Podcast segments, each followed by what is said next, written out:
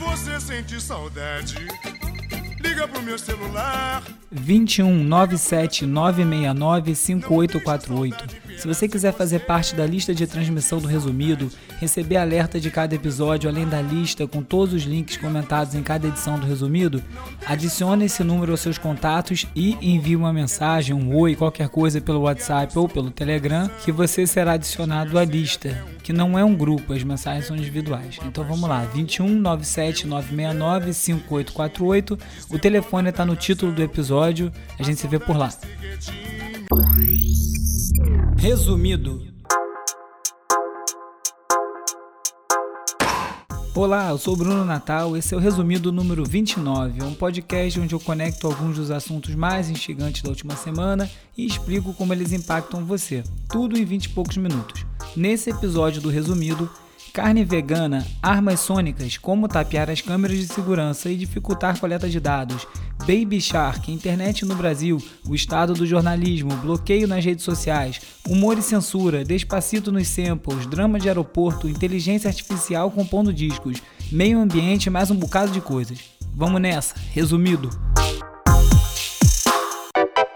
Esses dias eu estava comentando como é bem importante os veículos de imprensa começarem a deixar bem claro a data de publicação das suas reportagens, para evitar fake news, manipulação, é, tirar matérias de contexto, porque às vezes a pessoa posta uma, uma matéria bem antiga e a chamada dá uma ideia diferente quando ela é lida hoje em dia, né? Então o Guardian está fazendo exatamente isso, está fazendo uma marcação em amarelo, bem destacado em cima das matérias de arquivo, que diz esse artigo tem mais de um ano, esse artigo tem mais de dois anos, que vai direcionando para informar melhor e evitar esse tipo de coisa. Muito disso tem a ver com a maneira que a gente consome as notícias hoje em dia, né?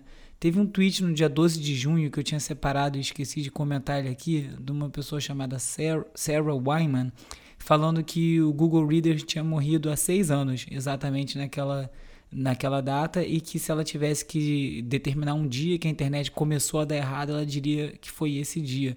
Para quem não sabe, o Google Reader usava a tecnologia de RSS e você lá marcava todos os blogs que você gostava de acompanhar ou veículos de imprensa e ali ficava coletado numa página só todos os veículos que você gostava de acompanhar e era sempre atualizado em tempo real como se fosse um feed de notícias que você escolhesse o, o que ler.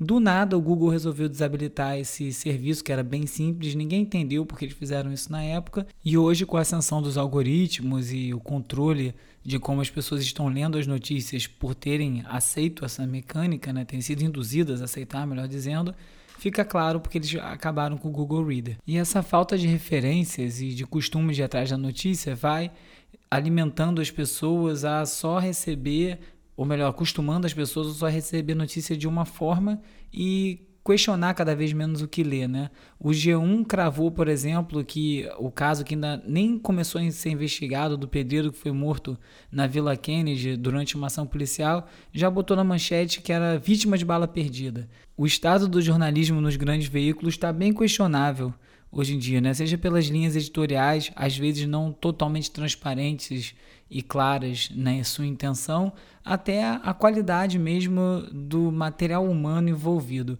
Essa semana, o jornalista Glenn Greenwald, responsável pelo Intercept, site agora famoso no Brasil por conta da Vaza Jato, foi entrevistado do Roda Viva, que é tido como um dos principais programas de entrevista da imprensa brasileira, onde um convidado é entrevistado por vários jornalistas escolhidos a dedo, e de lá saiu a seguinte pérola. Não seria mais fácil, então, demitir os repórteres e contratar meia dúzia de hackers? Não, porque jornalistas não têm o direito para quebrar a lei. Se a Polícia Federal provar que eu ou outros jornalistas hackear alguém para obter informação, nós deveríamos ser presos exatamente como qualquer outro cidadão. Ser jornalista não significa que você tem o direito para participar em crimes, mas quando você recebe informação, mesmo informação que foi obtida na forma ilegal, você tem não só o direito, mas a obrigação para publicar isso. E assim que poderia ser uma grande oportunidade para se debater o conteúdo dos vazamentos, as implicações políticas e legais sociais envolvidas nisso tudo, virou uma grande aula de jornalismo do Glenn para alguns colegas brasileiros que estavam fazendo perguntas totalmente descabidas, questionando a fonte em vez de questionar os fatos. É bem sintomático do estado que o jornalismo está. Eu tive uma conversa com o Glenn, uma entrevista rápida para o episódio 19 aqui do Resumido, é, recomendo quem não tiver ouvido se quiser ouvir, porque precisamos entender, especialmente nesse momento político, econômico, delicado no Brasil e no mundo, que papel tem esses veículos de comunicação na nossa vida. O Gustavo Mini, que foi meu companheiro de O Esquema, que é um portal de blog que eu tive com ele, com Alexandre Matias, com Arnaldo Branco, escreveu um texto no Medium sobre esse lugar que a gente se encontra hoje na comunicação, quando todos fazem comunicação. E um dos pontos que ele levanta é justamente esse, que durante décadas especialistas de comunicação fizeram seu trabalho para outras pessoas e agora eles precisam aprender a fazer com outras pessoas. Então mudou muito o fluxo dos grandes veículos, dos próprios jornalistas, onde é que se encaixa cada um nesse, nesse quebra-cabeça. Né? O El País falou, por exemplo, do fenômeno das xamãs do Instagram, que são influências que falam de wellness e vão tipo um gênero de curandeiras, e isso está acontecendo, está conectando. A Gwyneth Paltrow é uma das grandes expoentes disso, ela criou uma marca em cima disso e as pessoas estão se conectando com isso. É, não é à toa que 5 dos 10 canais que explodiram no ranking do YouTube durante as eleições são de extrema direita. É, tem a questão dos algoritmos, mas como as pessoas estão se conectando com as notícias, como as pessoas estão absorvendo, entendendo qual é o verdadeiro interesse numa notícia. Quando você vê a Vaza Jato se esvair na discussão da fonte, demonstra como esse conjunto de coisas, a forma como a gente consome notícias, quem é, repercute notícia, quem gera notícia, quem processa as notícias, estão impactando a nossa vida diretamente.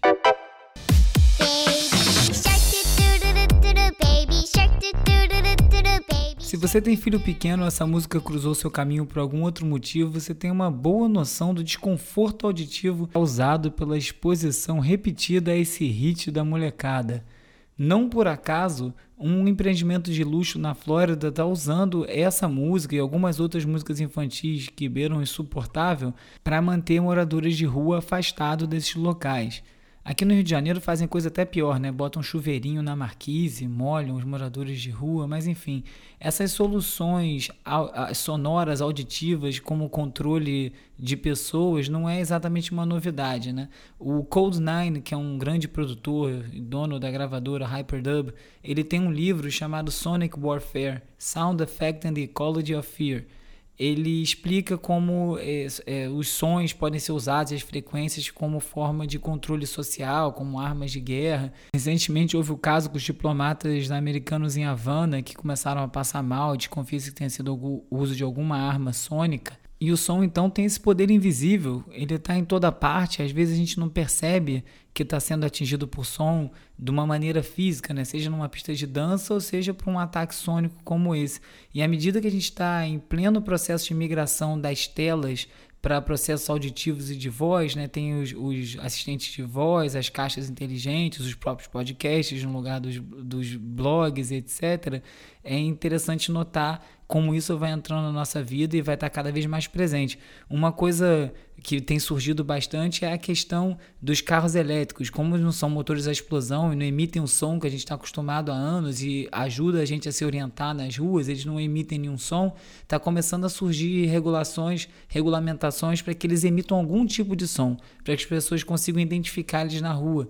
Eu acho que ainda é difícil a gente imaginar o que vai ser uma rua sem som nenhum de motores a explosão. Seria muito mais silêncio, muito mais silenciosa as cidades e a nossa vida de maneira geral. E assim a gente segue na nossa constante adaptação às tecnologias na nossa vida. As câmeras de segurança, como eu já falei aqui algumas vezes, reconhecimento facial e as formas que as pessoas vão encontrando de se defender disso, que começou com pinturas no rosto que distorcem a luz e dificulta a identificação, até bonés com luzes que emitem infravermelho e realmente conseguem, entre aspas, cegar essas câmeras, até a questão do Ring, né, que é aquela a, a campainha inteligente da Amazon que estava fornecendo imagem para a polícia, e aí primeiro a Amazon negou que estava gerando esse tipo de, de, de dado para a polícia, depois num outro comunicado entrou em contradição. E nessa linha, uma, uma estilista criou uma roupa para ajudar a embaralhar os dados coletados pelas câmeras que acompanham placas de carro no trânsito, que é bem presente nos Estados Unidos. Então ela fez uma, um tecido, uma estampa, que é toda feita de placas com várias letras e vários é, números e tal, que conforme os carros vão passando e pessoas andando, e mesmo quando aparece pelo vidro dentro do carro essas placas, gera o que se considera lixo mesmo de dados, né? E vai confundindo, porque como esses dados não vão estar relacionados a nenhum carro, vai sujando o sistema e dificultando a coleta dessa informação. Muitos desses causos ainda parecem performances artísticas, né? como se fossem demonstrações de resistência, mas elas, como toda boa arte, apontam coisas e questões da nossa sociedade que a gente talvez tenha que estar prestando mais atenção. Uma matéria do G1 fez uma chamada informando que a internet no Brasil cresce e 70% da população está conectada. E aí lá dentro vão dando outros dados mostrando em que ponto o país está se conectando. E eu comentei sobre essa matéria com o Felipe Teixeira, que é um dos responsáveis, junto com a Luísa Futuro, pelo estudo Todo Mundo Quem, que é justamente um estudo sobre as pessoas no Brasil que estão fora da rede com como você comunicar com essas pessoas, né? Quando há essa crença que já está todo mundo online, não é exatamente verdade. E ele levantou uns pontos muito interessantes em relação a isso. Em vez de ele ver 70% do Brasil está conectado, ele falou 30% da população está fora da internet, 51% da zona rural brasileira não está conectada, 33% dos domicílios não têm acesso à internet. Então gera uma, uma celebração, como se estivesse todo mundo online, não é bem assim, né? Ainda tem bastante gente fora e bastante gente para ser incluída para a mudança e para o mundo que está por vir, onde que a conexão é praticamente já um, um direito universal. Se você não estiver conectado, você está fora. E não estar conectado significa não ter acesso à internet, como não saber como estar conectado. Em outras notícias de tecnologia, o Jack, fundador do Twitter, deu aí um depoimento explicando por que, que eles não, não simplesmente banem os neonazistas da, da plataforma com filtros que, que tirassem, né, já deletassem automaticamente o Twitter, o tweet com determinados termos, palavras, combinações de palavras. E a explicação foi, no mínimo, curiosa. Ele disse que se eles aplicassem esses tipos de filtro, eles também bloqueariam alguns dos membros do Partido Republicano Americano. Então, como isso acaba, acabaria sendo lido como uma interferência política, não é possível ele fazer isso.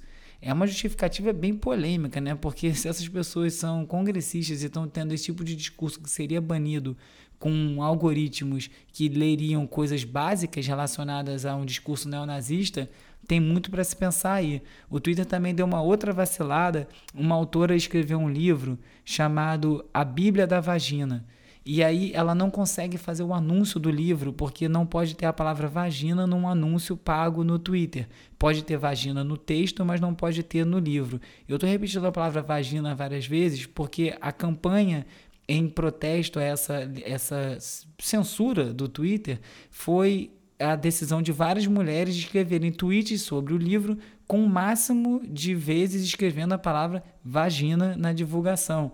E tá aí mais uma vez esse tipo de decisão obtusa, uma regra que acaba sendo aplicada de uma maneira totalmente errada e prejudicando o discurso, o livre circulação da informação. Eu sou da opinião que eu acho que, tirando o discurso, discurso de ódio, todo o resto, o que pode ser considerado pornografia ou qualquer outra coisa de, entre aspas, mau gosto, cabe a você não seguir aquela conta. Existem maneiras de se proteger disso. Agora, essas imposições das plataformas são muito preocupantes.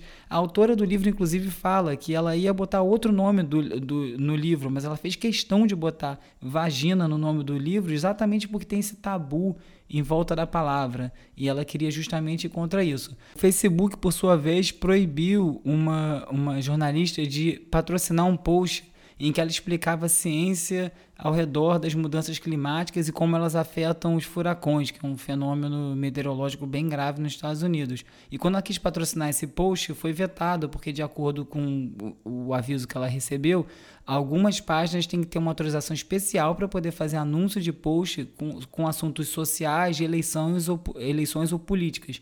Isso tem total relação com o escândalo da Cambridge Analytica, com a manipulação desses anúncios para atingir pessoas, né, como vetar que dinheiro de fora, patrocínio de determinados posts, todo o resto. É, isso é importante ser feito. Agora, a decisão totalmente quadrada, imposta, de cima para baixo, sem nenhuma nuance, acaba gerando esse tipo de distorção.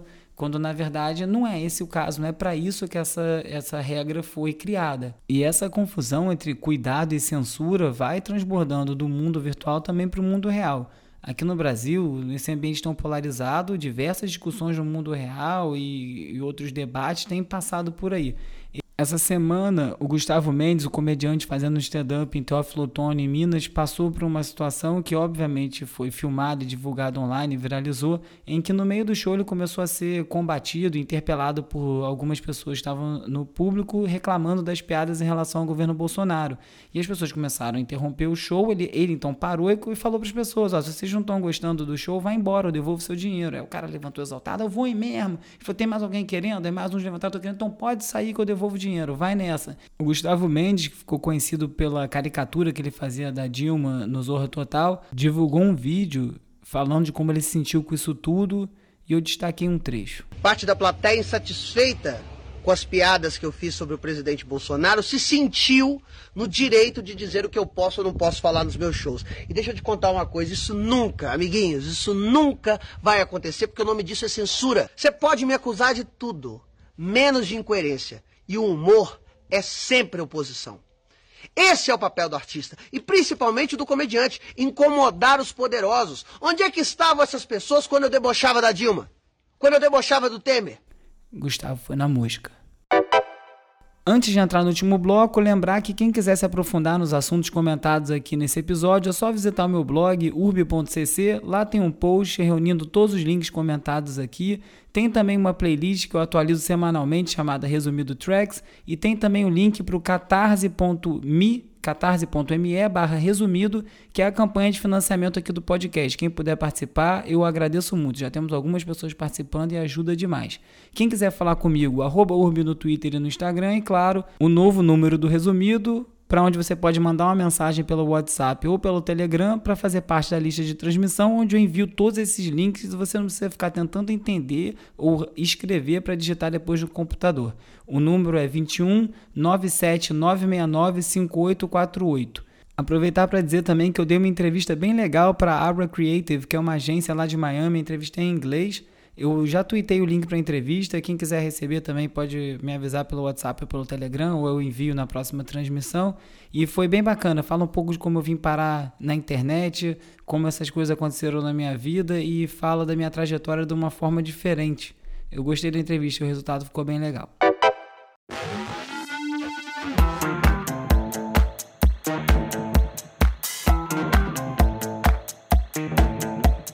E a banda Yacht do selo DFA do James Murphy do LCD Sound System conseguiu transformar o que poderia ser uma ideia horrível num resultado bem interessante. Eles usaram inteligência artificial para produzir seu novo disco. Eles alimentaram essa inteligência artificial com todo o repertório de 82 músicas da banda e foi separando em pequenos pedaços e trechos e dando nome, explicando para a inteligência artificial o que, aquilo significava, uma linha de baixo, um loop. E a partir daí, essa inteligência artificial criou vários trechos e variações baseado nos timbres e no tipo de coisa que eles já haviam composto antes. Eles pegaram então todos esses samples que foram criados pela máquina e levaram para o estúdio, retocaram, fizeram um disco inteiro, uma parceria humanos e robôs. Em cima do que o robô ofereceu, eles escolheram as melhores partes, arranjaram e fizeram o disco inteiro assim. Funcionou, soa como Yatia. É legal o experimento, ver para onde vai indo, né? O pessoal do Despacito os produtores colombianos também deram uma entrevista para a Verge falando sobre samples e como eles usaram vários samples para criar vários dos hits que eles criaram. O Andrés Torres e o Maurício Rengifo explicam que eles pegam, não são samples de música como a gente conhece no hip hop, que é pegar um trecho de uma música que você conhece e botar lá dentro, mas o que ele quis dizer são vários sites é, que existem hoje em dia, que você pode comprar os sons, os sons de instrumento, alguns arranjos e montar a sua música. E como isso acaba ajudando produtores que não têm tanto recurso, principalmente a produzir um som com qualidade, poder fazer discos melhores e conseguir ter acesso ao mesmo tipo de, de base, o mesmo tipo de, de recurso que grandes produtores têm. Eu não sei muito bem onde isso vai dar, tem uma democratização da coisa que é interessante, mas também tem uma certa pasteurização quando todo mundo começa a comprar as mesmas coisas. Já está nessa era de algoritmo que você ouve música, o Spotify dizendo o que, que você vai ouvir, todo mundo ouve playlist, ninguém ouve disco, vai todo mundo usar a mesma base, daqui a pouco só tem uma música tocando o tempo inteiro, ou sei lá o que, que eu acho exatamente disso. Eu tenho uma, uma questão com essas plataformas, porque seja o TikTok que tanto falam ou algumas outras, não importa a música, importa que alguma coisa vai estar em primeiro lugar. Então eles sempre vão alimentar em primeiro, o que tiver em primeiro ele consegue entregar para uma carga enorme de pessoas e sempre tem alguma coisa acontecendo. O mérito acaba sendo mais algorítmico do que musical.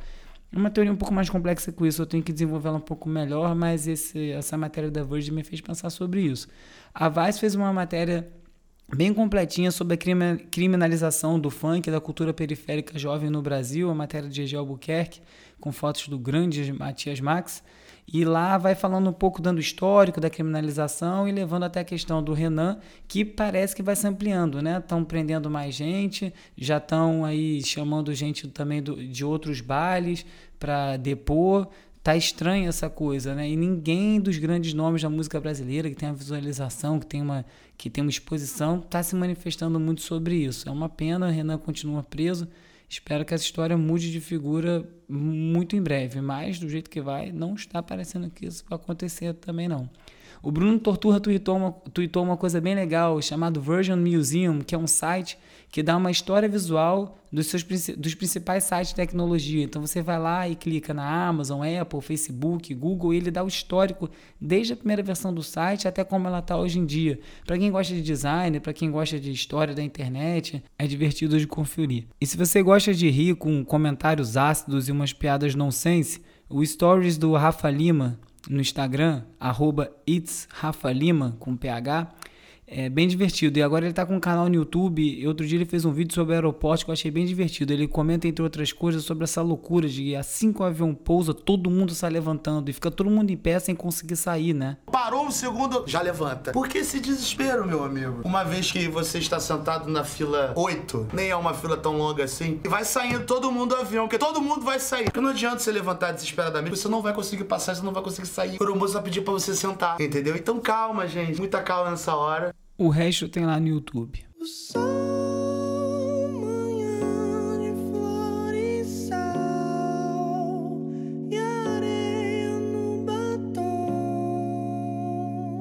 E pintou mais um brasileiro no canal Colors. Outro dia eu falei aqui da participação do Rincon Sapiência.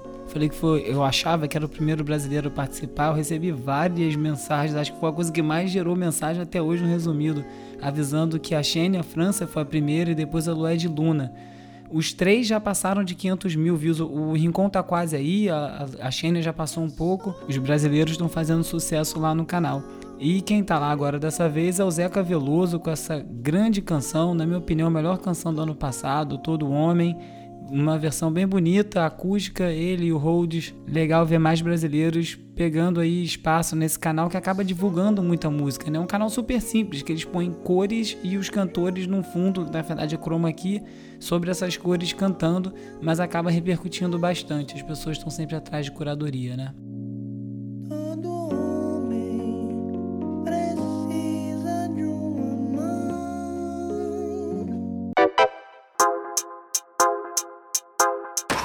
Eu sou o Bruno Natal. Muito obrigado pela audiência. Se você está gostando do resumido, divulga para os amigos e semana que vem tem mais resumido. Resumido, resumido.